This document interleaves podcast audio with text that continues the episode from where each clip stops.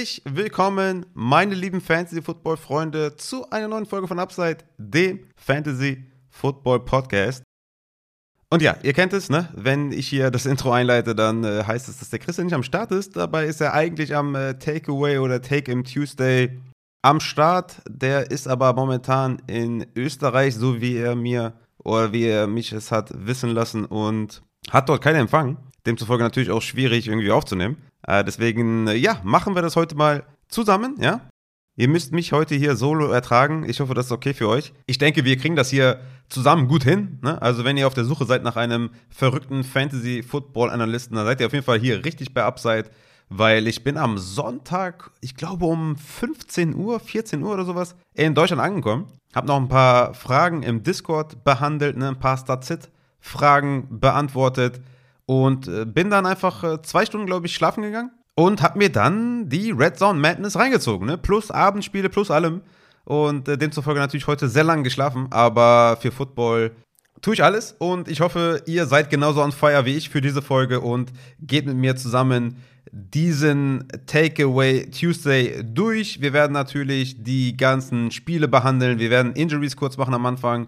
Dann werden wir Takeaways zu allen Spielen besprechen. Dann gibt es noch Waiver Targets und das äh, Thursday Night Football Spiel wird unter die Lupe genommen, wen ihr da aufstellt und wen nicht. Genau, das dazu. Und alle, die auf Twitch jetzt äh, gefolgt sind, ich habe gesehen, das haben einige getan, die wurden ja etwas enttäuscht in den letzten äh, Tagen, weil ich ja jetzt im äh, Ausland nicht so gut äh, streamen konnte, beziehungsweise das von der Internetfähigkeit gar nicht geklappt hat. Es wird jetzt natürlich das Thursday Night Football Warm-Up geben am Donnerstag und sonntags natürlich Start-Sits auf Twitch. Deswegen kommt da gerne dazu. Link ist in der Beschreibung. Und ich habe verdammt viel Bock auf diese Folge. Und bevor wir die Takeaways behandeln, habe ich noch was äh, Spezielles. Wir fangen am besten mal mit einer, ja, wie soll ich sagen, mit einem Emotional Speech an, ja? Oder mit einem Self-Awareness Speech, wie auch immer man es nennen möchte. Denn wir haben ja jetzt Woche 2 fast hinter uns, wobei wir heute Abend natürlich noch zwei hervorragende Spiele haben auf die ich auf jeden Fall richtig krass Bock habe. Und ich gar nicht weiß, warum es heute Abend zwei gibt. Ne? Aber Titans at Bills und Vikings at Eagles, richtig nice. Jedenfalls, wenn ihr 0 und 2 geht, dann morgen, beziehungsweise heute, weil ich nehme einen Tag vorher auf. Also, ihr seid 0 und 2 gegangen, dann bedeutet das für euch, ihr sollt euren Kader bitte evaluieren, ja? Guckt euch genau euren Kader an. Warum seid ihr 0 und 2? Habt ihr vielleicht, weiß ich nicht, die fünf meisten Punkte eurer Liga oder die drittmeisten oder die siebtmeisten oder die zwölfmeisten? Ganz wichtig, ganz entscheidend natürlich, wie ihr zu eurem 0-2 gekommen seid. Ne? Habt ihr vielleicht einen Spieler gehabt, der im Spiel outgegangen ist und euch da irgendwie zwei, drei Punkte haben euch gefehlt zum W? Hab ich euch falsche Tipps gegeben, dann hört am besten gar nicht mehr auf mich. Also es gibt auf jeden Fall mehrere Wege, wie man zu einem 0-2 kommt. Wichtig zu erwähnen ist auf jeden Fall, nicht aufgeben, nicht aufhören, weiter wavern, weiter nach Trades gucken. Ne?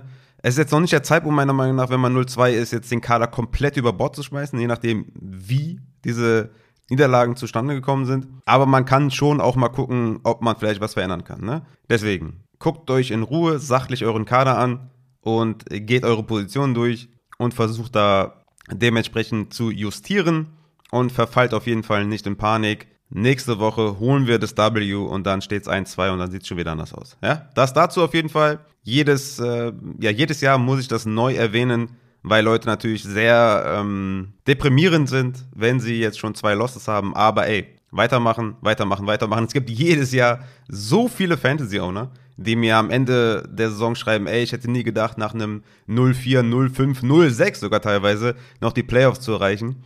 Und deswegen ist das meiner Meinung nach immer sehr wichtig, am Anfang so einer Folge das zu erwähnen, dass noch nichts vorbei ist. Ja? Wenn ihr 0-2 seid, alles ist gut. Wir haben immer noch alles unter Kontrolle. Sollten wir natürlich Justierungen äh, vornehmen müssen oder Änderungen vornehmen müssen, dann machen wir das natürlich. Aber jetzt einen Evan Kamara gegen einen Singletary zu traden, nur äh, weil ihr irgendwie mad seid, das macht keinen Sinn. Dann kommen wir doch mal zu den Injuries. Da haben wir natürlich eine sehr erschreckende Injury oder eine Injury, die ja ähm, einfach einem leid tut. Ne? Trey Lance, Knöchel gebrochen, ist, ist krass. Es tut mir übertrieben leid, wie er auch da nach dem Play aufgestanden ist und irgendwie gar nicht gemerkt hat, dass da sein Knöchel gebrochen ist und noch so normal aufsteht und so und dann auf einmal merkt, oh shit, da ist was durch. Tut mir auf jeden Fall im Herzen weh, wie er da abtransportiert wurde. Wünsche ihm auf jeden Fall alles Gute die Frage ist natürlich jetzt, oder die sich einige stellen, was machen wir in Dynasty mit einem Trey Lance? Also ganz ehrlich, ich weiß halt nicht, ob der nächstes Jahr bei den Niners spielt. Ne? Ich meine, Kyle Shanahan war offenkundig nicht ganz so zufrieden mit ihm. Trey Lance selber hat auch wirklich nicht geliefert, ne? muss man auch dazu sagen. Er war als Passer definitiv nicht überdurchschnittlich gut, ne? sondern eher unterdurchschnittlich und ich weiß halt nicht, ne? Was passiert nächstes Jahr? Welcher Quarterback wird frei? Machen die Niners da irgendwie einen Move auf Quarterback, dass sie sich vielleicht einen Veteran holen? Holen sie einen Draft, in den sie sich verlieben?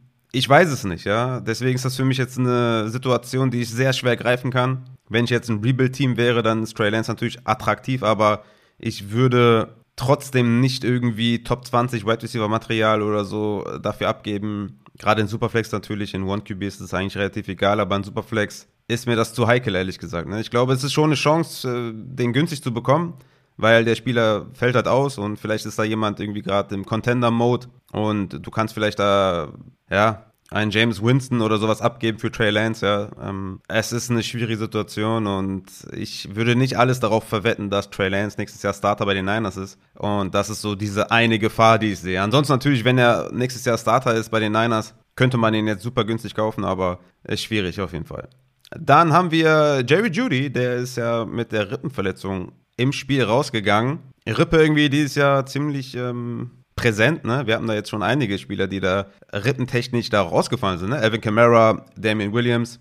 Also ich würde jetzt nicht alles darauf verwetten, dass Jerry Judy nächste Woche spielt, aber sollte man auf jeden Fall mal gehört haben, dass Jerry Judy da an der Rippe verletzt ist. James Conner hat sich irgendwie am Knöchel verletzt, soll wohl nicht schlimm sein, aber Woche 3 ist in Gefahr. Ne? Da kommen wir natürlich noch bei den Waiver-Ads zu Daryl Williams. Sollte man auf jeden Fall auch gehört haben. Hunter Renfro mit dem äh, Concussion-Protokoll hat ja offensichtlich irgendwie die Arizona Defense gestreamt und am Ende nochmal schön zwei Fumbles verursacht, plus einen Defensive Touchdown für die Cardinals. Also da gehen Grüße raus an äh, Hunter Renfro. Dalton Schulz, Knieverletzung soll wohl auch nicht so schlimm sein, sollte dann Woche 3 spielen. DK Metcalf hat Rückenprobleme, soll aber auch spielen. Und ansonsten haben wir, glaube ich, noch Damien Harris, der hatte eine Knieverletzung, aber auch die soll wohl nicht schlimm sein. Ne? Also das sollte man definitiv auch mal gehört haben, dass alles okay ist. Ne? Es soll wohl keine schlimme Verletzung bei Damien Harris sein, der ja ein ganz solides Spiel hatte. Und eine Suspendierung für ein Spiel haben wir noch für einen offensiven Spieler und das ist Mike Evans von den Tampa Bay Buccaneers. Sehr unnice. Ne? Sehr unnice.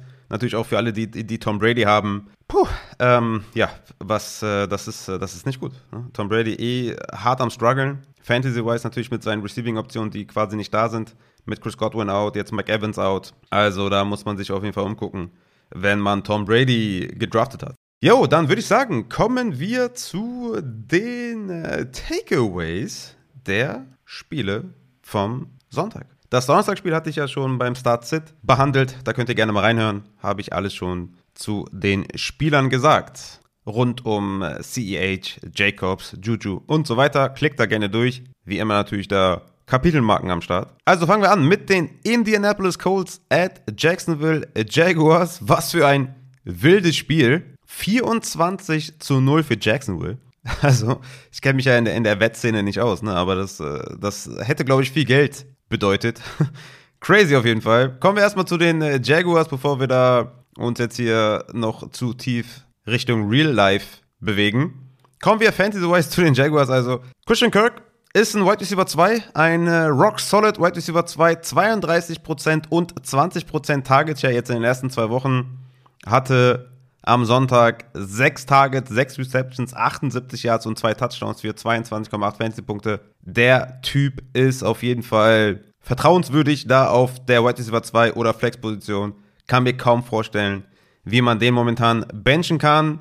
Kommen wir zum Backfield, weil die anderen Wide Receiver, die da rumschwimmen, ja, die sind äh, wöchentlich volatil auf jeden Fall. Ne? Marvin Jones mit fünf Targets, Zay Jones mit vier Targets, aber das ist nichts, was man aufstellen kann. Natürlich muss man dazu sagen, dass die die ganze Zeit geführt haben, ne? Weswegen natürlich da insgesamt jetzt nicht viele Passing äh, Attempts insgesamt da waren, ne? insgesamt nur 30 Passing Attempts von äh, Trevor Lawrence, der auch ein solides Spiel hatte mit 18 Fantasy-Punkten, aber die mussten halt auch nicht viel tun. Dennoch bin ich der Meinung, dass man da Wide Receiver Wise außer Christian Kirk nichts aufstellt. Kommen wir zum Backfield. Ja, James Robinson 45 Snaps, Travis Etienne 26 Snaps, James Robinson mit 25 Opportunities, Etienne mit 12 Opportunities, James Robinson dann mit 64 Yards am Boden, zwei Receptions für 14 Yards und 14,8 Fantasy-Punkte mit seinem Touchdown und Etienne hatte insgesamt 9 Carries, 20 Yards, 3 Receptions, 33 Yards und 6,8 Fantasy-Punkte.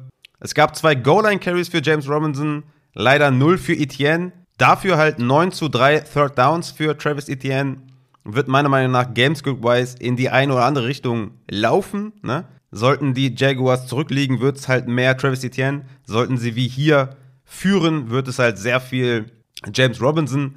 James Robinson ist für mich einer auf der Flex mit Floor und Etienne für mich einer auf der Flex mit Upside. Tatsächlich würde ich nächste Woche gegen die Chargers wieder auf Etienne setzen. Ich weiß, klingt vielleicht irgendwie crazy oder ähm, ja, man könnte mir da einen Vorwurf machen, dass ich das falsch evaluiere, weil in der ersten Woche 6,5 Fantasy-Punkte, in der zweiten Woche 6,8 Fantasy-Punkte für Travis Etienne. Schreit jetzt nicht unbedingt danach, dass man ihn aufstellen soll.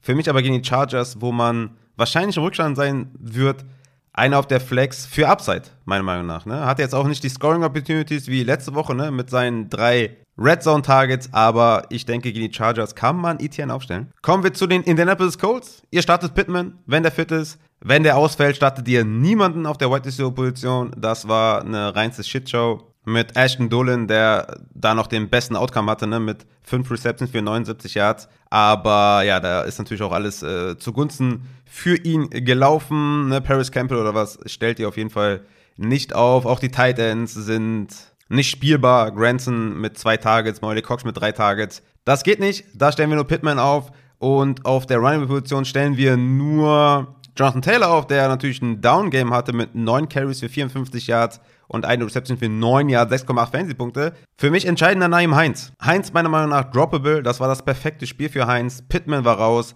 Das ganze Spiel über haben sie zurückgelegen und im Endeffekt hatte der 5 Targets und ein Carry über zwei Wochen verteilt jetzt 15 Opportunities und das ist einfach viel zu wenig. Also du kannst den du kannst ihn nicht spielen. Ne? Also Standalone Value hat er nicht und meiner Meinung nach muss das ein Spieler mitbringen, um halt irgendwie eine Rechtfertigung zu haben, auf der Bank zu sitzen und das ist halt bei Nahim Heinz momentan nicht der Fall. Dann äh, kommen wir zu den Miami Dolphins gegen Baltimore Ravens. Was war das bitte für ein Spiel? 42 zu 38 für die Miami Dolphins. Holy Kenobly. Wahnsinn. Unfassbar einfach. Die letzten äh, zwei Minuten sollte sich, glaube ich, jeder mal angeguckt haben. Das war also keine Worte. Einfach unfassbar. Tua Tango Vailoa natürlich mit einem, äh, ja, also, wie, wie soll man das beschreiben? Mit einem unfassbaren Spiel. Sechs Touchdowns geworfen, 469 Yards, 40 Fantasy-Punkte gemacht. Richtig nice auf jeden Fall. Lamar Jackson äh, stand dem übrigens auch im Nichts nach, ne? hatte 318 Yards, drei Touchdowns und ist für 119 Yards gelaufen hatte 41 Fantasy-Punkte. Aber Tour wirklich, äh, also ich war ja skeptisch vor der Saison, ne? Er ist natürlich weiterhin einfach auch ein Quarterback, der Umstände braucht und der hat die jetzt halt, ne? Mit Jalen Waddle, der unfassbar explosiv ist, mit Tyreek Hill, der halt Tyreek Hill ist. Das ist schon krass, ne? Plus Coaching-Staff, der Tour da gute Looks gibt. Tour ist weiterhin für mich kein guter Quarterback, aber mit den Umständen, mit den Spielern hat der Upside auf jeden Fall, ne? Also nächste Woche gegen die Bills, weiß ich gar nicht, ob ich den spielen würde, ehrlich gesagt, aber ist schon krass. Ist schon sehr krass. Mit Waddle, mit Hill, da ist schon einiges los auf jeden Fall. Hill und Waddle übrigens auch das erste Wide Receiver Duo, was jeweils mehr als 10 Receptions hat, mehr als 170 Receiving Yards hat und mehr als zwei Receiving Touchdowns hat. Der eine macht einfach mal 34 Fantasy-Punkte und der andere 36 Fantasy-Punkte. Also das ist absolut, absolut crazy. Da kann man wirklich nur jedem äh, gratulieren, die da Shares drin hatten in diesem Spiel insgesamt. Natürlich abgesehen von Waddle und Hill auf Wide Receiver und Tight End keiner spielbar. Kommen wir zum Backfield. Das ist mit Sicherheit interessanter für die, für die Leute. Also da hatte Raheem Mostard 14 äh, Opportunities und Chase Edmonds nur 7. Chase Edmonds war letzte Woche mit 16 Opportunities, der klare Leadback. Jetzt auf einmal nur 7 Opportunities. Ehrlich gesagt ist das jetzt für mich schwer zu durchschauen, was da jetzt los ist. Ne? Was relativ klar ist, dass die Goal-Line halt Raheem Mostard gehört. Und alles, was so Passing Attempts angeht, Third Downs oder Two-Minute-Drill, gehört halt Chase Edmonds. Für mich, Raheem Mossad, weiß ich nicht, jetzt erstmal die nächsten Wochen ein Floor-Spieler, ne? so ein Running Back 3 mit Floor. Und Chase Edmonds bleibt für mich auch weiterhin ein Running Back 3 mit Upside. Je nachdem, wie das Spiel gegen die Bills verläuft, würde ich wahrscheinlich weiterhin auf Chase Edmonds setzen, der dann vielleicht weniger Touchdown abhängig ist. Vielleicht wird es einfach auch ein Backfield, was sich da jetzt die ganze Saison über da das Backfield teilt und man da Woche für Woche vor der Entscheidung steht und dann im Endeffekt immer die falsche Entscheidung trifft. Könnte mies enden insgesamt, das Backfield für Fantasy Owner, aber ähm, auf Wide Receivers ist auf jeden Fall richtig nice. Kommen wir damit zu den äh, Baltimore Ravens, die momentan zwei Receiver haben, die wir in Fantasy spielen. Zum einen Mark Andrews, der jetzt über zwei Spiele einen 31-prozentigen Target Share hat und zum anderen Rashad Bateman, der einen 21-prozentigen Target Share hat über die zwei Wochen. Die beiden stellen wir auf. Bateman wieder mit einem Touchdown, 108 Yards, 7 Targets gesehen. Und Mark Andrews mit insgesamt 104 Yards und 11 Targets plus Touchdown, 21 Fantasy-Punkte. Ja, also die beiden stellen wir auf, ne? Ansonsten alle anderen Receiving-Optionen halten wir Abstand. Genauso viel Abstand halten wir auch weiterhin vom Backfield. Zumindest solange J.K. Dobbins nicht zurück ist, ne? Justin Hill, äh, Justice Hill mit drei Opportunities Mike Davis mit 5 und Kenny Drake mit 6. Also das ist auf jeden Fall, also davon könnt ihr keinen spielen. Wir warten auf J.K. Dobbins und dann gucken wir mal, wann wir den aufstellen. Kommen wir zum nächsten Spiel. Das sind die New York Jets at Cleveland Browns. Auch dieses Spiel sollte man sich angeschaut haben, zumindest mal die letzten zwei Minuten, weil da auch wilde Sachen passiert sind. 31 zu 30 für die New York Jets. Also die NFL ist einfach, ist einfach different, ist wild und ich liebe es. Kommen wir zu den Wide Receivers der New York Jets. Und da hat uns Garrett Wilson alle überrascht. 14 Targets, 8 Receptions, 102 Yards, 2 Touchdowns, 26 Fantasy-Punkte. Was für ein Tag für den Rookie Garrett Wilson. Richtig nice auf jeden Fall. 33-prozentigen Target-Share. Obwohl der halt nur der, Run, äh, der Wide Receiver 3 der Jets ist. Ja? Also Elijah Moore mit 66 Snaps, 45 Routes Run. Corey Davis mit 55 Snaps und 35 Routes Run. Und Garrett Wilson halt nur mit 43 Snaps. Ne? Ich denke, das wird noch steigen so in Zukunft, weil Braxton Barriers ähm, war noch ein bisschen angeschlagen, da hat Gary Wilson noch ein bisschen was im Slot gesehen. Corey Davis sollte, ja, sollte eigentlich die, die Outside-Snaps immer weiter verlieren an Gary Wilson, weil der einfach super explosiv ist und super geil ist. Corey Davis auf seiner Seite auch, ne, mit vier Targets, 63 Yards und einen Touchdown gemacht, will ich auch nicht unterschlagen. Aber Gary Wilson da auf dem Waiver für mich da die Option, die ich auf jeden Fall haben möchte. Elijah Moore machen sich auf jeden Fall Leute jetzt äh, schon Gedanken. Fairerweise, muss ich dazu sagen weil ähm, das sieht momentan jetzt nicht so gut aus. Ne? Hat jetzt in zwei Spielen äh, 12 Targets, 8 Receptions und 90 Yards gefangen bei einem Target Share von 12% und Air Share von 17%. Das sind halt äh, keine Wide Receiver 1 oder Wide Receiver 2 Zahlen. Und ich würde mal sagen, so Low-End Wide Receiver 2 haben wir schon gesehen. Deswegen ist das schon so ein bisschen concerning, ja, dass da Gary Wilson jetzt hier krass herausgestochen ist. Corey Davis noch was sieht. Tyler Conklin auf Tight End auf jeden Fall noch was sieht. Ne? Hatte 8 Targets sollte man auch nicht unerwähnt lassen, weil Yusama ja auch ausgefallen ist. Also das ist schon ein bisschen concerning für Elijah Moore. Ich will trotzdem weiter natürlich an ihm festhalten, keine Frage. Und weiter noch aufstellen, aber so langsam sollte Elijah Moore das in den Griff bekommen. Kommen wir zum äh, Backfield der Jets. Da haben wir natürlich Michael Carter und Brees Hall. Da gab es für Michael Carter 12 Opportunities und für Brees Hall 8 Opportunities. Ty Johnson hat noch zwei Targets gesehen. Und ich sag's wie es ist, ich würde da im Backfield momentan keinen aufstellen. Zu wenig Opportunities, viel zu sehr Touchdown-dependent. Ne? Brees Hall hat ja einen gemacht und hat damit noch 12,5 Fantasy-Punkte gemacht, ist ja in Ordnung. Michael Carter ne, hat auch mit seinen Opportunities noch 7,5 Fantasy-Punkte gemacht, aber das ist halt, äh, also da ist es wenig Floor, kein Upside. Ähm, also da will ich im Backfield, will ich momentan keine Shares haben, zumal ja auch die Goal-Line irgendwie momentan an Michael Carter geht und dann Third Downs gegen diese Woche an Ty Johnson. Two-Minute-Drill wird sich dann mit Carter, Brees Hall und Ty Johnson geteilt. Also das ist, nee, also da will man momentan nichts haben. Man kann natürlich Brees Hall weiterhin auf der Bank lassen, sollte man auch tun. Man sollte den nicht droppen. Aber das ist äh, zumindest nicht startable da, das Backfield. Kommen wir zu den äh, Cleveland Browns. Da hatten wir einen erfreulichen Tag für Mary Cooper. 10 Targets, 9 Receptions, 101 Yard und 1 Touchdown, 20,6 Fantasy-Punkte, 37% Target Share ist halt Elite.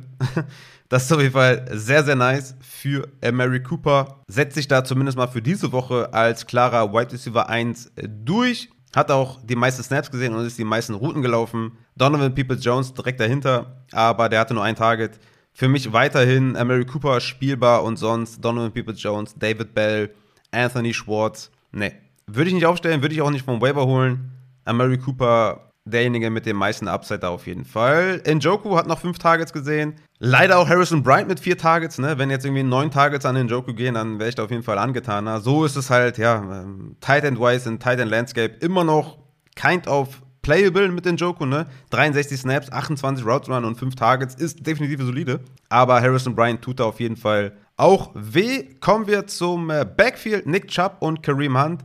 Nick Chubb mit 20 Opportunities, Kareem Hunt mit 15 Opportunities. Für mich beide definitiv spielbar. Ne? Nick Chubb sowieso mit seinen drei Touchdowns 30 Fantasy-Punkte gemacht, richtig nice. Aber auch Kareem Hunt mit einem vielleicht Downgame für einige mit 8,4 Fantasy-Punkten. Aber Kareem Hunt ist jemand, der halt diese 15 Opportunities bekommt pro Spiel, ne? vielleicht auch mal 17, mal 18 oder was.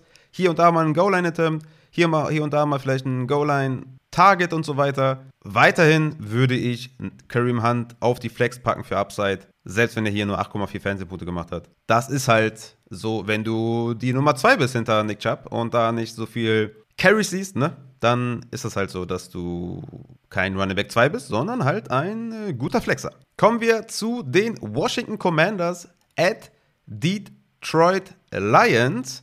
Auch das ein äh, sehr interessantes Spiel, ne? 27 zu 36 für die Lions. Beide Quarterbacks sahen äh, gar nicht mal so schlecht aus. Ne? Carson Wentz natürlich der geilste Typ überhaupt. Mit 26,7 Fantasy-Punkten, 337 Yards geworfen, drei Touchdowns gemacht. Ach, herrlich. Seit Woche 1 äh, Carson Wentz. Mal gucken, wann die, wann die Strähne reißt. Ne? Nächste Woche gegen Philly wird schon ein bisschen knapp, wird schon ein bisschen eng. Mal schauen, wie Philly heute Abend aussieht gegen, gegen äh, Kirk Cousins. Aber Carson Wentz, geiler Typ. Kommen wir zu den äh, Wide Receivers der Commanders. Da haben wir allen voran, denke ich, Curtis Samuel, der wieder einen hervorragenden Tag hatte und ein sehr, sehr guter Waiver-Ad war, wenn ihr den denn bekommen habt. 9 Targets, 7 Receptions, 78 Yards, Touchdown gemacht, 19,4 Fantasy-Punkte. Ist momentan der Wide Receiver 1 der Commanders. Ne? Das kann man so festhalten auf jeden Fall. Wir wollen ja normalerweise Terry McLaurin da in der Spitze sehen, aber das ist halt nicht der Fall. McLaurin immerhin auch mit 8 Targets, 4 Receptions und 75 Yards für 10 Fantasy-Punkte. Natürlich auch jemand, den ich spielen würde. Jemand, den ich nicht spielen würde, ist Jahan Dotson tatsächlich. Ne? Hatte 5 Targets, 4 Receptions, 59 Yards und halt wieder den Touchdown. Aber man muss dazu sagen, über zwei Wochen jetzt gesehen, nur einen Target-Share von 12%. Und ähm, fünf Targets pro Spiel, damit kann man nicht gut arbeiten. Hat natürlich drei Touchdowns gemacht und wird da gesucht und gefunden in der Endzone. Aber ist mir zu wenig, um den tatsächlich aufzustellen. Deswegen Curtis Samuel und Terry McLaurin für mich die beiden, die ich da vorne sehe bei den äh, Commanders auf der Wide Receiver Position. Kommen wir zum Backfield. Da hatten wir 18 Opportunities für Antonio Gibson und 10 äh, für JD McKissick, 3 Carries und 7 äh, Targets für JD McKissick. Antonio Gibson hat die Goal-Line-Carries gesehen, hat noch einen Touchdown äh, gemacht, hatte 11 Fantasy-Punkte. Ist, denke ich mal, auch solide spielbar als Running Back 2. Auch wieder, ne, meiner Meinung nach, genug Opportunities. Die Goal-Line gesehen. Diesmal halt nicht so viel Reception, sondern nicht so viel Receiving, weil JD McKissick da sieben Receptions hatte. Aber Anthony Gibson ist für mich weiterhin Running Back 2 und JD McKissick, ja klar, 10 Opportunities ist okay, aber reicht mir nicht, um den zu spielen. Brian Robinson könnte vielleicht sogar in den nächsten zwei Wochen zurückkommen, aber für mich ist Anthony Gibson der Running Back 1 und der Running Back 2 own. Das freut den Christian wahrscheinlich auch, dass ich das so sehe. Kommen wir, ach, Logan Thomas habe ich vergessen, ne? 54 Snaps, 32 Routen gelaufen, 5 Targets, ist definitiv, ist das solide. Über die ersten zwei Wochen damit einen 13-prozentigen Target Share auf Tight End, 11 Targets, 6 Receptions, 82 Yards in zwei Wochen. Das ist halt äh, Tight End 1 Niveau und Material und deswegen das würde ich auf jeden Fall aufstellen. Kommen wir zu den Detroit Lions und wir müssen dann natürlich auch direkt zu Amon Ross St. Brown, The Sun God kommen. So hat zumindest Scott Hansen gesagt. Das wusste ich jetzt noch nicht, dass The Sun God heißt oder Amon Ra The Sun God heißt. Richtig nice auf jeden Fall. Ja, und Amon Ross and Brown ist weiter am Ballen. Ne? Hat jetzt in acht aufeinanderfolgenden Spielen mindestens immer einen 30-prozentigen Target Share geholt. Und äh, das ist halt einfach, äh, ja, das ist geisteskrank und geil. Geisteskrank und geil. Äh, so würde ich das gerne äußern. Amon Ra einfach 12 Targets, 9 Receptions, 116 Yards, 2 Touchdowns, 35 Fantasy-Punkte. Dieser Typ, ja, der, ne, war auch in meinen Rankings Wide Receiver 14 und wird wahrscheinlich nächste Woche einfach, würde ich mal sagen, Wide Receiver 1 sein. 1 bis 12 irgendwo, weil der ist einfach am Ballen und nice. Einfach nice. Alle anderen äh, Wide Receiver der Lions sind nicht spielbar. Ne? DJ Chark natürlich dann noch mit vier Targets. Aber insgesamt, um die aufzustellen, ist das zu inkonstant. TJ Hawkinson hat noch sieben Targets gesehen, der ist natürlich auf Tight End, ja, definitiv spielbar, hat ja auch einen 20-prozentigen Target Share über die ersten zwei Wochen und das ist äh, definitiv okay. 14 Targets, 7 Receptions und 64 Yards in den ersten zwei Wochen. Ja, das ist mindestens Top 8 Niveau und äh, deswegen können wir da auf jeden Fall TJ Hawkinson weiter aufstellen. Kommen wir zum äh, Backfield. Da haben wir Swift mit 10 Opportunities. Der war ja angeschlagen ein bisschen. Und äh, da können wir auf jeden Fall froh sein, dass Swift so ein verdammt geiler Back ist, weil der hat mit seinen 10 Opportunities noch 15,7 Fancy-Punkte gemacht, hatte da einen richtig geilen Receiving-Touchdown. Ich glaube, das war Receiving, ne? War ein kleiner Dump auf und dann richtig geil durch die Line gearbeitet. Ja, Swift ist einfach ein guter Back und äh, war angeschlagen, ne? Wird nächste Woche auf jeden Fall wieder anders aussehen. Beziehungsweise wieder dominanter für, ja, äh, für DeAndre Swift. Jamal Williams, ähm, ja, demzufolge mit 13 Opportunities und 6,5 Fantasy-Punkte ist halt kein Swift, aber Jamal sollte man eh vom Waiver holen weil der natürlich der Clear-Cut-Backup ist und so kind of Standalone-Value schon hat. Ne? Kommen wir zum nächsten Spiel. Das sind die Tampa Bay Buccaneers at New Orleans Saints. 20 zu 10 für Tampa Bay in einem äh, ja, Low-Scoring-Game und einem nicht schön anzusehenden Spiel. Tom Brady immerhin noch mit 10 Fantasy-Punkten, aber ja, da muss man sich auf jeden Fall eine andere Option suchen, denke ich mal, auf Quarterback, solange da das Receiving-Core so aussieht, wie es aussieht. Zu James Winston komme ich gleich noch. Für mich trotzdem weiterhin ein Streamer, Rollercoaster Quarterback, aber ja, mit Olavi, Michael Thomas und so weiter ist das schon ganz nice. Aber da kommen wir gleich zu. Kommen wir zu den Wide Receivers der Tampa Bay Buccaneers. Und ich hatte es ja schon in, bei den Injuries angesprochen. Mike Evans ist ein Spiel suspendiert. Chris Godwin sollte eigentlich weiterhin ausfallen. Und äh, Perryman, Gage, Scotty Miller, die jetzt da Targets gesehen haben, sind meiner Meinung nach nicht spielbar, weil das wird einfach verteilt. Dann noch ein bisschen Braid, noch ein bisschen Otten. Nee, ich bin da raus, was da Perryman oder Gage angeht und äh, würde sagen, wir können eigentlich schon weitermachen mit den Running Backs und das auch kurz halten. 28 Opportunities für Leonard Fournette, 3 für Rashad White, Fournette ein Top 10 Back und wir können zu den Saints kommen. Ach ja, ähm, Julio Jones natürlich jemand, den man nächste Woche aufstellen kann, aber den sollten ja eh schon einige gerostet haben. Also kommen wir zu den Saints. Chris Olavi mit einem 32-prozentigen Target Share hat diese Woche abgerissen 13 Targets, 5 Receptions, 80 Yards, 8,5 Fantasy-Punkte. Klar, da fehlt der Touchdown so ein bisschen, ne? aber er hat gezeigt, wie gut er ist und ist für mich auf jeden Fall ein Waiver-Ad da im Receiving Core, weil er auch, ja, äh, Jarvis Landry da in Snaps und Routes Run überholt hat schon. Ne? Deswegen holt euch auf jeden Fall Chris Olavi, Michael Thomas, weiterhin rock solid, 52 Snaps, 9 Targets gesehen. Michael Thomas jetzt über zwei Wochen mit einem 24-prozentigen Target Share. Das sind ganz solide Wide Receiver 2 Zahlen und damit definitiv äh, spielbar. Juwan Johnson da auf Tight End mit 53 Snaps und 33 Routes Run und 7 äh, Targets. Ja, auch kein auch spielbar, meiner Meinung nach. Je nachdem, wie desperate man da auf Tight End ist. 6 Fantasy-Punkte. Gibt Schlimmeres, glaube ich. Kommen wir zum Backfield. Ja, Alvin Kamara war out. Dann haben wir natürlich Mark Ingram gespielt. Der hatte auch die meisten Opportunities mit 12. Tony Jones hatte noch 4 und Dwayne Washington hatte noch 4. Keiner von denen hatte jetzt irgendwie einen guten Tag. Ne? Mark Ingram hatte noch den Fumble for Lost. Ich denke, wenn Alvin Kamara weiter ausfällt, kann man denen nicht trauen. Hat natürlich auch gegen Tampa Bay jetzt ein schweres Matchup, aber wir hoffen mal, dass Alvin Kamara zurückkommt. Und dann können wir da auch weitermachen mit dem nächsten Spiel. Und das sind die Carolina Panthers at New York Giants. W. Nur mal kurz. W Giants gewinnen das Spiel easy going, stehen jetzt 2 und 0, 19 zu 16, die Carolina Panthers da weggefegt. Ich weiß, ihr wollt es alle hören und ich weiß, es ist wichtig für Fantasy. Ich muss es erwähnen, wir stehen 2-0. Kommen wir zu den Giants dann auch, die, ja, weiß ich nicht, Kenny Golladay hatte zwei Snaps, ne? also insgesamt, so, ne? Insgesamt. Zwei Snaps, zwei Routen gelaufen. Yo, ich denke, die Messe ist da soweit gelesen, ne? David Sills hat ihn da den äh, Job geklaut. Für mich eigentlich gute News für Sterling Shepard, der da der White Receiver 1 zu sein scheint, weil Kenny Golladay wird nicht, ja, wird nicht gebraucht, möchten sie nicht und Kadarius Tony wollen sie auch nicht so richtig von alleine lassen. Also gute News für Shepard auf jeden Fall und würde ich sagen, holt euch den auf jeden Fall vom Waiver. Der hatte jetzt in den zwei Wochen einen 25-prozentigen Target Share, 14 Targets, 8 Receptions und 105 Yards. Damit kann man definitiv arbeiten auf der Flex mit Sterling Shepard, Titans können wir vernachlässigen und Saquon mit 25 Opportunities. Leider jetzt nicht unbedingt viel damit gemacht, ne? 10,3 Fantasy-Punkte. aber natürlich äh, Top 10 Running Back weiterhin.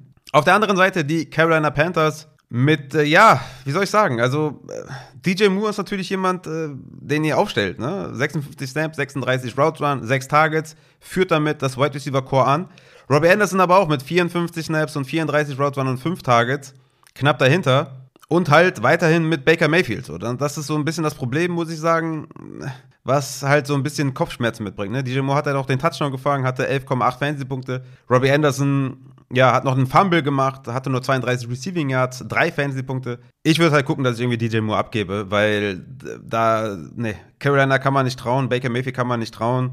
Und äh, DJ Moore jetzt halt über zwei Wochen mit 12 Targets, 23-prozentigen Target-Share. Ist, äh, also es kann besser werden, ne? Deswegen ist da noch so ein bisschen Upside da, definitiv. Aber ich würde halt gucken, dass ich da irgendwie den äh, DJ Moore da vernünftig verkauft bekomme. Auf Running Back hatten wir 20 Opportunities für Christian McCaffrey, der 112 Yards erlaufen hat und 26 Yards gefangen hat für 15 Fantasy-Punkte. Er ist jetzt noch nicht dieser Running Back 1, den wir vermutet hatten, aber natürlich stellt er ihn weiterhin auf und für mich weiterhin ein klarer Buy-Low-Spieler. Das nächste Spiel sind die New England Patriots at Pittsburgh Steelers. Wahnsinnig tolles Spiel, 17 zu 14 für New England mit zwei relativ schlechten Quarterback-Leistungen. Ja, kommen wir zu den Wide Receivers äh, der Patriots und da haben wir einen Wide Receiver 1. Einen, meiner Meinung nach, auch jemanden, den man spielen kann. In Jacoby Myers, der jetzt über die beiden Spiele einen 29-prozentigen Target Share hatte. Natürlich muss man dazu sagen, dass der in der ersten Woche 20% hatte und in der zweiten Woche jetzt überragende 38% Target Share. Trotzdem zeichnet sich ein klares Bild ab, dass er die Nummer 1 ist mit 29% Target Share in den ersten zwei Wochen, 19 Targets, 13 Receptions, 150 Yards. Das sind, denke ich mal, solide Wide Receiver 3 bis 4 Zahlen und meiner Meinung nach dann jemand auch, den ich aufstellen möchte. Alle anderen leider für mich nicht spielbar. Devonta Parker noch mit den meisten Snaps, hatte nur zwei Targets. Nelson Aguilar sieht nicht viel Snaps, hatte dafür sechs Targets, aber ist mir einfach zu undurchsichtig und würde ich halt keinen aufstellen. Tight Ends kennen wir das Spiel, ne? Tight End Rotation zwischen Jono Smith und Hunter Henry wenn keiner einen Touchdown macht oder fängt, dann äh, kann man ihn nicht aufstellen. Kommen wir besser zum Backfield. Da haben wir mit jetzt Ty Montgomery out definitiv, ja, ähm, zwei Runningbacks, die man aufstellen kann, ne? jeweils, würde ich sagen. Mit Ramon J. Stevenson, der hatte 10 Opportunities. Damien Harris mit 17 Opportunities. Ramon J. Stevenson tatsächlich auch mit 42 zu 27 Snaps, also hat viel mehr auf dem Platz gestanden. Aber die haben halt größtenteils geführt und deswegen, äh, größtenteils geführt, deswegen war Damian Harris da der bessere Back Fantasy-wise mit 15,7 Fantasy-Punkten mit dem Touchdown. Aber ich würde sagen, Ramon J. Stevenson nicht droppen auf jeden Fall, weiterhin halten. Der hat auf jeden Fall Opportunities gesehen. Die Goal-Line ist weiterhin ein Fragezeichen. Das wird sich auf jeden Fall, denke ich mal, abwechseln zwischen Harris und Stevenson. Two-Minute-Drill war komplett bei Stevenson. Third Downs waren dann auch geteilt mit 6 zu 6. Aber wie gesagt, ich finde, Damien Harris ist jemand, den man gut aufstellen kann. Weiterhin irgendwie auf der Flex für Floor. Ramon J. Stevenson noch nicht spielbar, aber warten wir mal die nächsten Wochen auf jeden Fall ab. Vielleicht steigert sich da noch die Playing Time. Zumindest haben wir da jetzt mal einen weniger auf der Running-Position mit Ty Montgomery, der auf IR ist. Kommen wir zu den Steelers. Die haben nicht gut gespielt, was natürlich auch ein bisschen an äh, Trubisky liegt. Aber ja, Wide Receiver Wise ist es das alte Spiel. Ne? Deontay spielt immer, hatte auch wieder 11 Targets. Über die zwei Wochen jetzt 31% Target Share, 22 Targets, 13 Receptions, 112 Yards in den ersten zwei Wochen. Ja, den Typen stellt ihr auf. So solche Zahlen gibt euch nicht jeder Wide Receiver. Natürlich könnte es von der Qualität her besser sein, aber Deontay spielt immer. Claypool kann man momentan nicht aufstellen. Dazu ist zu inkonstant, weil Pat Fryermuth schon wieder mehr Targets gesehen hat und George Pickens sowieso nicht spielbar. Ja, Pat Fryermuth, wie gesagt, der Tight End der Steelers, definitiv jemand, den man aufstellen kann. Hat er auch wieder den Touchdown gefangen. 10 Fantasy-Punkte. Solider Tight End für euch. Najee angeschlagen mit 21 Opportunities. Spielt er sowieso, aber gute Neuigkeiten auf jeden Fall, dass er halbwegs fit ist und gespielt hat. Kommen wir zu den Atlanta Falcons at Los Angeles Rams. Und das war auch irgendwie ein wildes Spiel, ne? 27 zu 31 für die Rams, aber Atlanta kam dann am Ende fast noch zurück. Aber kommen wir erstmal zu den Rams. Da ist äh, ein klares Bild äh, zu verzeichnen auf jeden Fall. Nämlich, dass wir mit Cooper Cup einen äh, extrem dominanten Receiver haben, der schon wieder 14 Targets gesehen hat. Und dahinter haben wir Tyler Higby. Nicht Allen Robinson. Allen Robinson ist die 2B, die 2A ist Tyler Higby, der wieder 9 Targets gesehen hat und Allen Robinson mit 5 Targets. Natürlich das Schöne daran äh, aus ja, Allen Robinson Owner Sicht, dass er einen Touchdown gefangen hat. Ne? Ich hatte, glaube ich, diese ungefähre Deadline gesagt, wenn der 5 Receptions, 4 Targets hat und 53 Yards und einen Touchdown macht, ähm, dann will ich ihn verkaufen. Weil Allen Robinson ist nicht die 1B zu Cup, sondern äh, die 2B zu Higby und ich will da keine Shares haben. Ich würde versuchen, den zu verkaufen. Also mein Trade Allen Robinson gegen Kirk war auf jeden Fall jetzt im Nachhinein mega.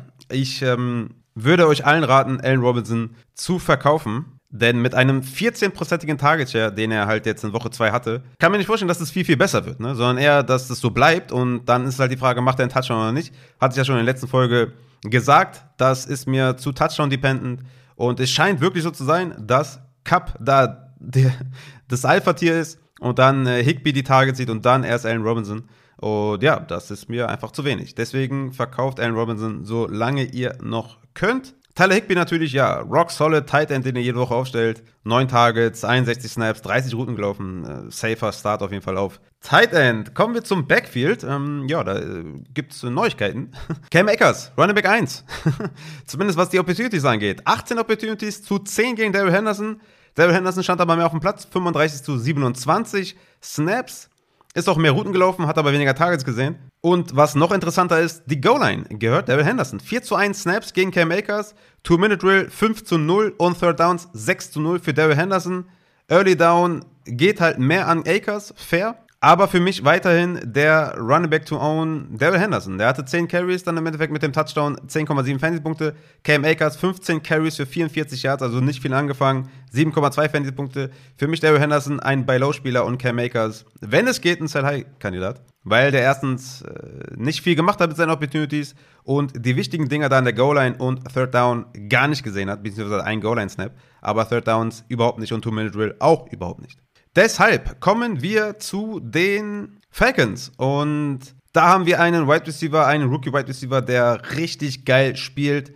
Drake London, 12 Targets, 8 Receptions, 86 Yards, Touchdown gemacht, 20,6 Fantasy-Punkte. Hatte jetzt in Woche 2 48-prozentigen Target Share und in Woche 1 einen 22-prozentigen Target Share. Also richtig nice auf jeden Fall. Freue ich mich sehr dass wir da mit Drake London einen richtig geilen Wide Receiver haben. Jetzt über zwei Wochen 19 Targets, 13 Receptions, 160 Yards. Also das äh, gefällt einfach sehr und der ist ein Every Week Starter. Drake London müsst ihr aufstellen. Alle anderen Wide Receiver sind zu vernachlässigen. Und dann haben wir noch Kyle Pitts. Ein Sorgenkind auf Tight End. Ähm, 57 Snaps gesehen, 29 Routen gelaufen, alles nice, aber nur drei Targets gesehen. Macht dann insgesamt einen Target Share von 12% und das ist halt etwas, was wir ja nicht sehen wollen, nicht sehen möchten. Und ähm, ihr haltet sie natürlich, ihr spielt ihn natürlich weiterhin, aber es ist definitiv concerning, dass der so wenig eingesetzt wird. Warten wir mal in den nächsten Wochen ab. Kommen wir zum Backfield und da haben wir 11 Opportunities für Cody Patterson und 10 äh, für Tyler Algier. Mm, und noch ein Problem, Avery Williams und Caleb Hundley standen ein bisschen zu viel auf dem Platz, dass wir da irgendwie ein äh, zu krasses Committee haben. Zumindest die Goal-Line-Carries waren klar für Corey Patterson mit 3 zu 0. Two-Minute-Drill hat dann leider Avery Williams gesehen und Third Downs neben Corey Patterson, der viel gesehen hat, gab es noch zwei für Algier und einen für Caleb Huntley. Also das ist äh, nicht nice, ne? Solange Damon Williams ausfällt, ist Tyler Algier, ja, also nicht spielbar direkt, aber ich würde ihn mal vom Waiver holen zumindest. Und Patterson, ja, denke ich mal, wird eher so der Committee-Weg genommen, sollte ja, eigentlich mehr, mehr ähm, Third Downs sehen, als er gesehen hat. Goal-Line zumindest mal gesehen, aber natürlich dann schwierig, jetzt irgendwie auf ihn komplett zu bauen. Muss ich auf jeden Fall in den Rankings ordentlich nach unten bumpen. Für mich eher so ein High-End äh, Running Back 3 als jetzt irgendwie ein Rock-Solid Running Back 2. Kommen wir zum nächsten Spiel: San Francisco 49ers at Seattle Seahawks. Brandon Ayuk wahrscheinlich derjenige, der am meisten profitiert von äh, Jimmy G, da mit 67 Snaps, 23 Routen und 7 Targets, 5 Receptions und 63 Yards umgewandelt hat für 8 äh, Fantasy-Punkte. Ist jemand auf der Flex, den man aufstellen kann, auf jeden Fall. Jetzt mit einem etwas akkurateren Quarterback. Debo Samuel mit 4 Carries für 53 Yards und 5 Receptions für 44 Yards. 12 Fantasy-Punkte, natürlich weiterhin spielbar und wahrscheinlich jetzt auch mit mehr Rushing-Attempts, da Trey Lance ausfällt. Auf Running Back haben wir auch eine interessante Thematik, nämlich Jeff Wilson, der ja ein Waiver-Target war, hatte 20 Opportunities, hat auch damit 11,3 Fantasy-Punkte gemacht und Tyron Davis Price hatte 14 Carries für 33 Yards. Den sollte man da auf jeden Fall nicht vergessen auf dem Waiver Wire, weil sich nämlich auch die Goal-Line geteilt wurde. Ne? Jeff Wilson mit 4, Davis Price mit 3. Also, das sollte man auf jeden Fall auf der Rechnung haben. Natürlich Jeff Wilson da weiterhin für mich jemand, den ich ähm, spielen werde, auf jeden Fall auch. Aber Tyron Davis Price sollte man auf dem Waiver nicht vergessen. Kommen wir zu den Seahawks und da hatte Tyler Lockett einen geilen Tag. 37%igen Target Share, ganze 11 Targets gesehen, 9 Receptions, 107 Yards, 15 Fantasy-Punkte. Sehr, sehr nicer Tag. DK Metcalf, 20%igen Target Share, 6 Targets, 5,5 Fantasy-Punkte. Über den, ja, bei DK müssen wir uns ein bisschen Sorgen machen, ne? Jetzt Back-to-Back -back nur mit äh, 5,1 und 5,5 äh, Fantasy-Punkten. Insgesamt jetzt in den ersten zwei Wochen 26% Target Share für Lockett und 23% für DK Metcalf. Auch die Air Yards sind bei Lockett mit 45 zu 26%. Jo, es ist das Erwartete, ne? Ich hatte DK Metcalf ja in den Rankings auch sehr weit unten. Der wird schon noch seinen Touchdown machen irgendwann, aber ich glaube, Weekly Basis äh, kann man da DK nicht vertrauen und Tyler Lockett eigentlich auch nicht, weil man wahrscheinlich schon etwas bessere Optionen hat, denke ich mal. Die Tight Ends sind auch zu vernachlässigen mit Noah Fant und Will Disley. Kommen wir zu den Running Backs. Und da haben wir eine Todesrotation mit äh, Penny, Walker und DJ Dallas. Penny mit sechs Opportunities, Kenneth Walker mit sieben, Travis Homer, der ja auch noch sechs Opportunities gesehen hat und äh, zu allem Überfluss auch noch alle Two-Minute-Drill-Snaps und 5 zu 1 Third Down Snaps gesehen hat. Also ja, lange Rede ohne Sinn. Bitte von den Seattle Seahawks auf der Runaway-Position niemanden aufstellen. Das ist äh, schlimm. Bitte nicht aufstellen. Dann kommen wir zu einem auch wahnsinnigen Spiel. Cincinnati Bengals at Dallas Cowboys. 17 zu 20 für die Cowboys, für Cooper Rush. Das ist, das ist Wahnsinn. Also damit hätte man wahrscheinlich vor der Saison auch nicht gerechnet, dass die Bengals da 0 und 2 gehen. Unfassbar. Aber kommen wir erstmal zu den Cowboys Wide Receivers. Und da haben wir mit CD Lamb jemanden, ja klar, den hatte ich in den Rankings natürlich downgraded, aber er war immer noch mein Wide Receiver 21, weil er einfach einen 27%igen Target Share hatte und einen Top 20 Whopper Wert. Und auch diese Woche war CD Lamb mit 37% Target Share und 94er Whopper. Ganz klarer Wide Receiver 1 der Dallas Cowboys und ist natürlich jemand, den wir da wöchentlich gerne aufstellen. Trotz äh, Quarterback Downgrade. Noah Brown, da, ja, der Wide Receiver 2, ne? solange Gallup ausfällt und solange auch Talbot nicht da ist, ist Noah Brown die 2 und mit Sicherheit jemanden, den man vom Waiver holen kann. Dalton Schulz, wie gesagt, hat sich verletzt, ne? Halte das auf jeden Fall im Auge. Ansonsten natürlich Dalton Schulz äh, eine solide Tight Option, aber ist früh im Spiel rausgegangen. Kommen wir zum Backfield, da haben wir 17 Opportunities für Ezekiel Elliott und 16 für Tony Pollard. Elliott hat daraus nicht viel gemacht mit 53 Yards am Boden für 5,4 Fantasy-Punkte und äh, Tony Pollard mit 9 Carries für 43 Yards plus Touchdown, 17,8 Fantasy-Punkte. Hat ja auch noch vier Bälle gefangen für 55 Yards. Ja, ähm, ich denke, dass Pollard weiterhin nicht spielbar ist, weil das zu volatil sein wird und ich da einfach kein Vertrauen habe in dieses Backfield. Aber natürlich ist Elliott da derjenige, den man dann eher nicht aufstellt und Elliott war ja ähm, auch schon in meinen Rankings sehr weit abgeschlagen auf Running Back 29. Und ja, das wird auch so bleiben, denke ich mal, dass ich die nächste Woche auch wieder nicht aufstellen werde, solange ich da nicht mehr sehe. Wobei natürlich gegen die Giants relativ interessantes Matchup ist, aber mir zu gefährlich. Sowohl Pollard als auch Elliott für mich nicht spielbar.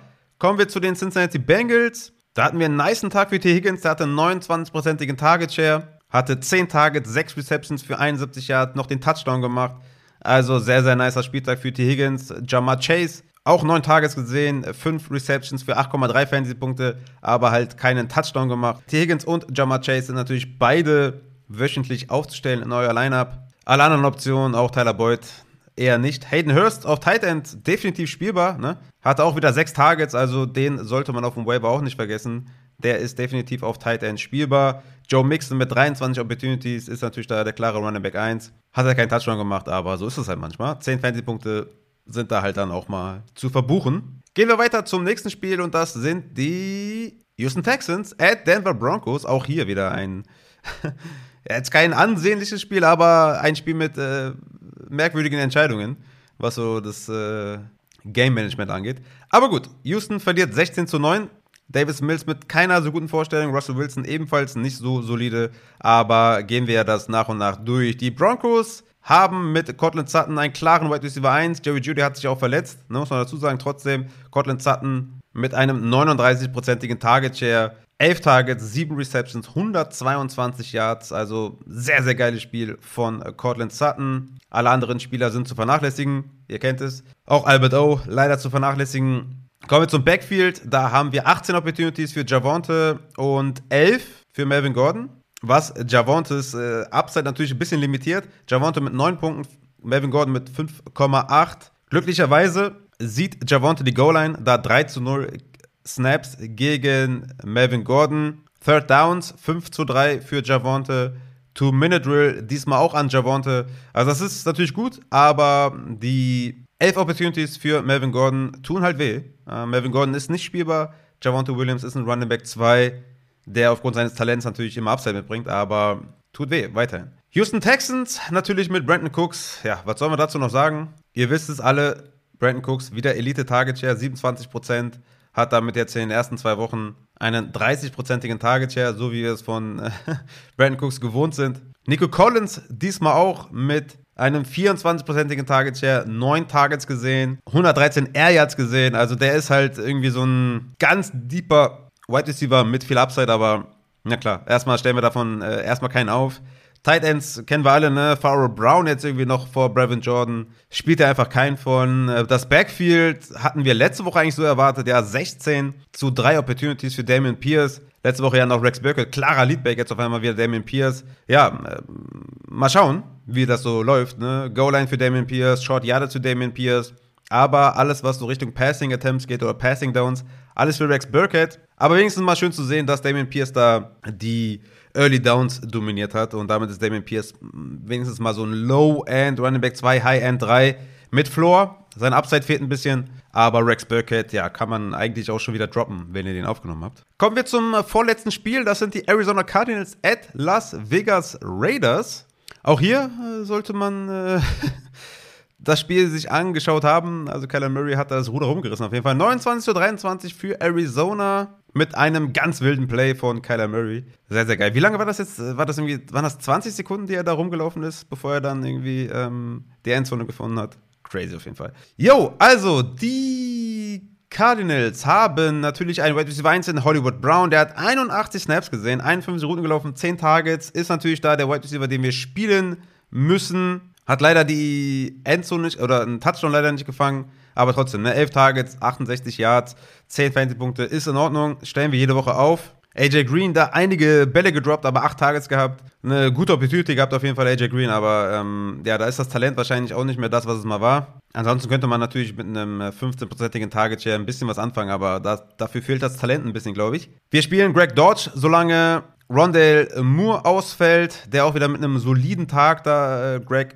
Dodge, 4 Receptions, 55 Yards, Touchdown gemacht, 13,5 Fantasy-Punkte. Zach Ertz natürlich noch herausgestochen, da mit seinen 11 Targets und 23-prozentigen Target Share. Zach Ertz, ja, ähm, wie schon zu erwarten war, ein richtig solider Tight End den ihr jede Woche aufstellt. Das Backfield bestand ja zum großen Teil aus Daryl Williams und Endo Benjamin, weil James Conner früh im Spiel rausgegangen ist.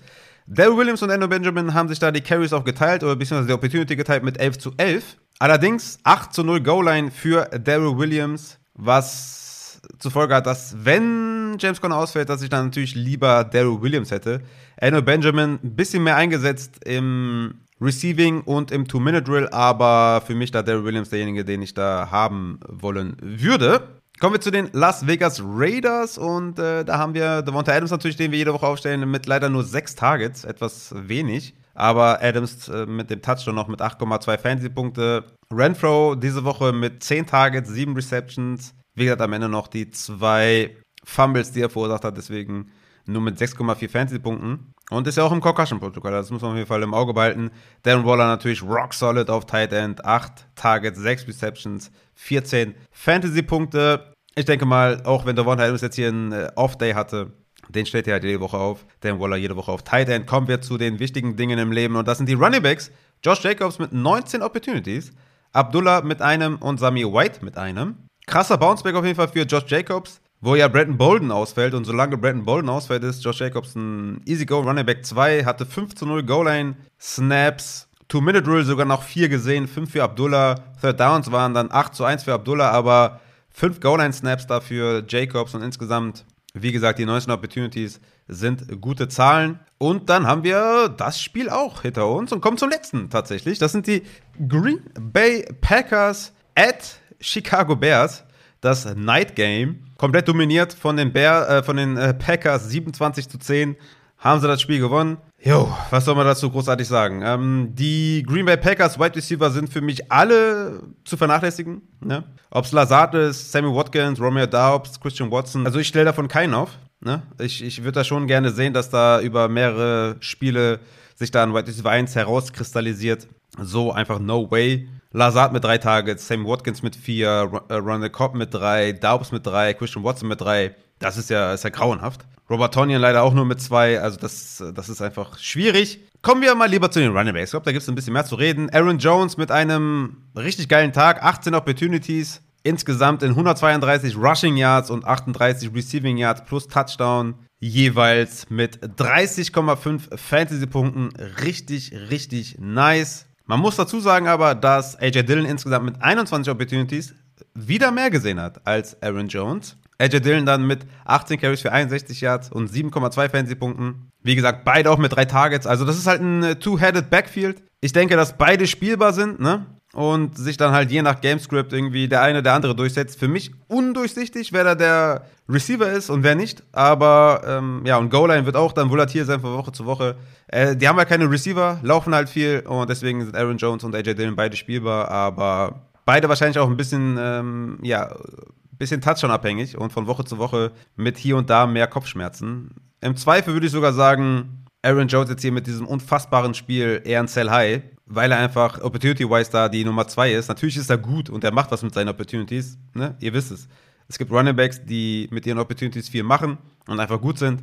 Aber wenn ich da jetzt irgendwie einen Eckler eintauschen kann gegen einen Aaron Jones, dann würde ich das tun. Gut, dann äh, kommen wir zu den Chicago Bears und wow, wo soll ich da anfangen? Also, ähm, ja, keine Ahnung. Justin Fields kannst du nicht spielen. Daniel Mooney kannst du nicht spielen. Zwei Targets gesehen. Daniel Mooney jetzt über die zwei Wochen mit einem 18-prozentigen Target Share. In zwei Wochen jetzt fünf Targets, zwei Receptions, vier Receiving Yards. Also da ist jetzt, also weiß nicht, ähm, ob das besser wird, schwierig. Die O-Line ist so schlecht. Das Passing-Game ist so eindimensional. I don't know, was wir jetzt machen sollen mit äh, Daniel Mooney. Hoffen wir auf ein gutes Spiel und verkaufen ihn dann irgendwie für irgendwas, was man aufstellen kann. Economy, Sam Brown, Dante Pettis natürlich alle nicht spielbar. Cole Komet auch nicht spielbar hätte man natürlich auch so nicht erwartet. Ja, Backfield ist natürlich ganz klar Montgomery, sage ich ja schon seit mehreren Wochen. 17 Opportunities für Montgomery, 5 für Khalil Herbert. Montgomery mit 14,6 Fantasy-Punkten, Herbert mit 4,6. Ja, muss man glaube ich auch nicht viel drüber reden. Chicago ist echt eine Shitshow und ähm, alle, die Mooney gedraftet haben, die äh, können einem auf jeden Fall leid tun. Und Coco Matt ist, glaube ich, auch droppable. Ne? Das, das bringt, glaube ich, nichts. Jo, dann haben wir die Spiele behandelt. Wow, ja, sind wir alle durch, ne? Schön, dass ihr auf jeden Fall auf der Reise bei mir wart. Das äh, gefällt mir. Ähm, ja, dann kommen wir doch zu den Waiver Targets. Ihr wisst es, ne? Mein Waiver Report und die räudige Defense kommen immer dienstags auf Patreon. Ne? Kommen dann nochmal in äh, schriftlicher Form vor allem natürlich auch nach dem überragenden Feedback zu dem ersten Waiver Wire Report. Und ähm, ja, richtig cool auf jeden Fall. Hat mich gefreut, dass es so gut angekommen ist. Droppe ich dann heute Abend, ne? Den Waiver Report gibt es ab dem Tier 1, ne? Also könnt ihr gerne auf Patreon abchecken.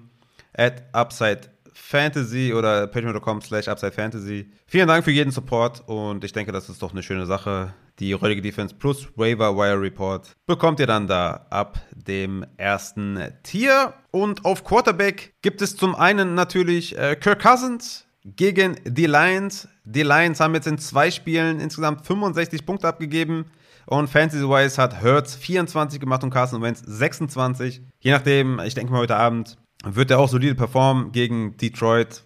Ein geiler Streamer. Jared Goff von den Detroit Lions spielt bei den Minnesota Vikings. Jared Goff jetzt mit 15 und 26 Fantasy-Punkten. Insgesamt sechs Touchdowns in den ersten zwei Wochen.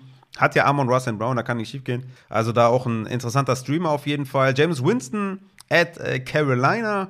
Klar, ne, ich habe es ja schon gesagt, Rollercoaster, äh, Quarterback kennen wir ja schon, aber Michael Thomas, Chris Olavi, Landry, ein fitter Camara sollte at Carolina ein solider Streamer sein. Und dann haben wir noch Marcus Mariota von den Atlanta Falcons at Seattle. Ja, knapp 19 Fantasy-Punkte zusammen für die Niners Quarterbacks gegen Seattle. Russell Wilson hat 18 Fantasy-Punkte gemacht gegen Seattle. Ist jetzt nicht der geilste Streamer, aber wenn ihr da irgendwie desperate seid, ist das für mich auf jeden Fall eine Option, die man sich überlegen kann. Und ich hatte ja noch gesagt, Chase Daniel von den Chargers in Superflex liegen nicht vergessen. Vor allem, wenn ihr Justin Herbert habt, solltet ihr den auf jeden Fall aufnehmen. Dann kommen wir zu den Running Backs. Ja, auch diese Woche jetzt nicht die ganz krassen Knaller dabei, ne? Wir haben es ja schon bei den Takeaways gehabt. Ich würde maximal 5 bis 10 Fab ausgeben, also 5, 5 bis 10 Prozent Fab ausgeben für Jeff Wilson. Der sollte wahrscheinlich nicht mehr da sein, aber Tyron Davis Price, wie gesagt, ne, hatte da seine Opportunities gesehen, auf jeden Fall. Reicht wahrscheinlich noch nicht für Standalone Value, aber wer weiß, was da in den nächsten Wochen kommt für Tyron Davis Price. Den würde ich vielleicht mal gucken zu holen. Raheem Mostert von Miami, ne? Der sieht die Goal-Line zumindest mal, ist ein High-End Running Back 3. Je nachdem, wie desperate ihr da seid, kann man den auch nehmen. Daryl Williams von den Cardinals. Wie gesagt, für mich jemand, den ich aufnehmen würde, wenn James Conner ausfällt. Ja, wie gesagt, keine sexy Ads. Tyler Algier, ne, auch überhaupt nicht sexy, aber je nachdem, wie desperate ihr seid, jemand, den man da in Consideration ziehen kann. Ne? Damon Williams ja weiter auf IR, fällt also noch drei Spiele aus. LG mit 10 Carries, 0 Goal-Line-Snaps, aber ja, ähm, wie gesagt, wenn ihr da keine Optionen habt, könnte man das überlegen. Auf Wide Receiver haben wir da schon äh, deutlich mehr, was uns ähm, ja, Geld kosten kann. Vor allem äh, Chris Olavi, Gary Wilson und Curtis Samuel. Für mich die drei Wide Receiver, wo ich auch 15 bis 30 Prozent Fab rausknallen würde. Chris Olavi mit 32%igen Target Share und noch wichtiger Snaps und Routes Run. Mehr gesehen als Jarvis Landry. Gary Wilson mit 33% Target Share, obwohl er halt nur Wide Receiver 3 der Jets war, mit 61% Snaps. Upside ist einfach enorm. Starten würde ich den vielleicht momentan nicht unbedingt, je nachdem, was für Optionen man hat, aber Gary Wilson, ja, wenn da die Snaps steigen, dann wird das richtig fett. Und Curtis Samuel, wie gesagt, in der ersten Woche noch 27% Target Share, Woche 2 20%, 34 Fantasy-Punkte in den ersten zwei Wochen. White Receiver 1 der Commanders. Kommen wir zu White Receiver, wo ich 5 bis 10% Fab rausknallen würde. Das ist zum einen Jacoby Myers von New England. Hatte Woche 1 20% Target Share, Woche 2 38% und ist halt der White Receiver 1 und äh, demzufolge auch auf der Flex definitiv spielbar, je nachdem, was für Option man hat. Rondell Moore von Arizona, ne? Greg Dodge jetzt in zwei Wochen 17% Target Share, 11 Receptions, 118 Yards. Die Frage wird halt sein, ob Moore oder Dodge im Slot spielen oder beide. Und demzufolge sich dann beide den Floor und das Upside klauen. Aber Ronald Moore, wenn er noch da ist, würde ich den schon noch rauspacken. Sterling Shepard, ne? Golday ist raus, Tony ist geil, aber wird nicht eingesetzt. Shepard ist die 1, 19% und 31% Target Share. 20 Fantasy-Punkten in den ersten zwei Wochen. Ist auf jeden Fall in Ordnung. Wide Receiver, für die ich 0 bis 5% Fab rausknallen würde, sind Jahan Dodson von Washington. Hat jetzt 11% und 12% Target Share. Ist nicht geil. 5 Tages pro Spiel sind auch nicht geil, aber hat halt drei Touchdowns gefangen. Wird in der Endzone gesucht und gefunden. Green Bay Wide Receiver könnt ihr euch einen aussuchen, wenn ihr haben wollt. Ähm, alles nicht sexy, aber da könnte sich halt eine Eins herauskristallisieren mit Daubs, Watson oder Lazard. Für mich alle nicht spielbar, aber mal gucken, was die Saison noch so zeigt. Und Noah Brown von den Dallas, Dallas Cowboys. Wide Receiver 2 der Cowboys, solange Gallup und Talbot out sind. Und damit ist er definitiv spielbar. Hatte 19% Target Share und 33% Air Yard Share in zwei Wochen. Tatsächlich 14 Targets, 10 Receptions, 159 Yards und 28 Fantasy-Punkten in den ersten zwei Wochen. Ja, das ist ne, Wide Receiver 3 bis 4 Range und damit definitiv spielbar. Tight End haben wir nichts Hervorragendes, außer natürlich Tyler Higby, der die Nummer 2 bei den Rams ist, der den 26-prozentigen Target Share hatte in den ersten zwei Wochen. Ja, 20 Targets, 12 Receptions, 110 Yards ist halt äh, Tight End Gold. Deswegen äh, solltet ihr Tyler Higby euch auf jeden Fall holen. Der ist auch damit derjenige, den ich am, äh, ja, am liebsten haben würde. Wie gesagt, 5 bis 10 Prozent würde ich da auf jeden Fall ab ausgeben. Kommen wir zu Tight Ends, wo ich 0 bis 5 Prozent Fab sehe. Logan Thomas von Washington. Letzte Woche noch mit 6 Tages, 3 Receptions, 45 Yards. Diese Woche mit 5 Tages, 3 Receptions, 37 Yards. Ja, das sind äh, Tight End 1 äh, Zahlen oder Borderline 1 und damit Tight End Starter Zahlen. Hayden Hurst jetzt über die ersten zwei Wochen mit 15 Tage, 10 Receptions und 17, äh, 70 Yards, 18% Target Share. Das sind halt Tight End 1 Zahlen. Jared Everett von den Chargers. Natürlich vor allem, wenn Keen Allen ausfällt, ein Must-Start. Hatte jetzt in den ersten zwei Wochen 14 Targets, 9 Receptions, 125 Yards. Ansonsten sehe ich auf Tight End nicht so viele Optionen, die ich jetzt irgendwie grandios finde. Und damit kommen wir zu den Thursday Night Football Start Sits. Da haben wir die Pittsburgh Steelers at Cleveland Browns. Jo, wir starten natürlich äh, Nick Chubb, Kareem Hunt starten wir, Najee Harris starten wir auch, Amari Cooper auf Wide Receiver plus Deontay auf Wide Receiver. Auf Titan nehmen wir Fryermuth. Und ansonsten würde ich sagen, sitten wir alle. Ne? Wir sitten Brissett, wir sitten Trubisky, Njoku, Harrison Bryant, Donovan, People Jones, Claypool, Pickens, Bell natürlich auch. Jo, ich denke mal, ja, das war's, ne? Also Chubb, Hunt, Harris, Cooper und Deontay plus Fryermuth. Genau, die Rankings gibt es dann äh, spätestens donnerstags, meistens mittwochs auf patreon.com slash upsidefantasy. Da seht ihr dann die komplette Range. Und es gibt jetzt auf jeden Fall am Donnerstag den Thursday Night Football Warm-Up Livestream auf Twitch, ne? Weil ich bin ja wieder in Deutschland. Deswegen können wir da richtig ausflippen. Ich hab Bock, kommt dazu. Lasst uns Spaß haben und ich hoffe, ihr habt jetzt noch richtig viel Spaß gehabt mit den zwei Spielen, die ich echt geil finde. Und würde sagen, wir sehen uns dann am, oder wir hören uns dann am Samstag zum Start Saturday mit dem Injured Fantasy, der uns noch ein bisschen was zu den Injuries dann äh, hoffentlich sagt. Und ich würde sagen, damit sind wir tatsächlich raus. Haut rein!